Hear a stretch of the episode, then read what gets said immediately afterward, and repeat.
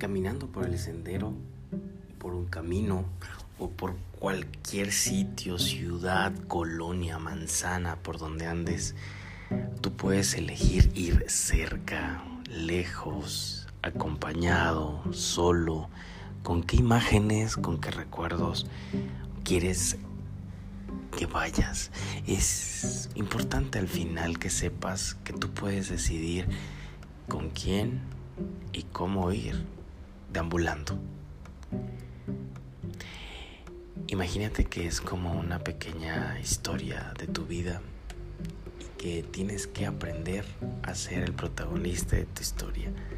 Ser consciente de que eres la figura principal. Es como si vieras esa novela, de esas que se ven en las noches o una serie de esa que ves a cualquier hora del día. Bueno o malo, el villano o el bueno.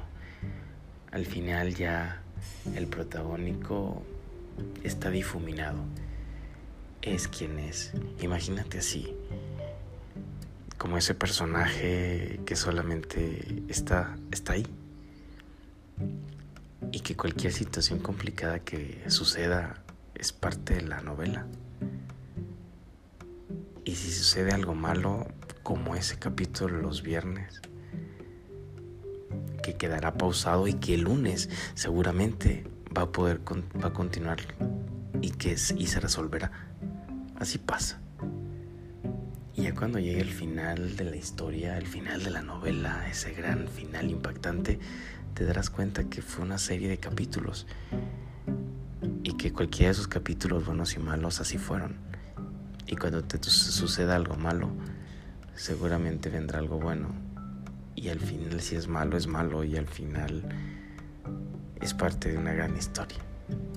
Así quiero que te veas, que eres el protagónico y que estás escribiendo un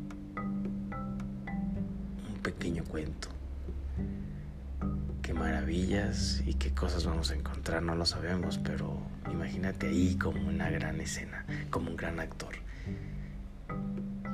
Ves desde, un, desde una perspectiva central, yo creo que las cosas cambian. Porque las cosas buenas y malas pasan. Así quiero que te veas.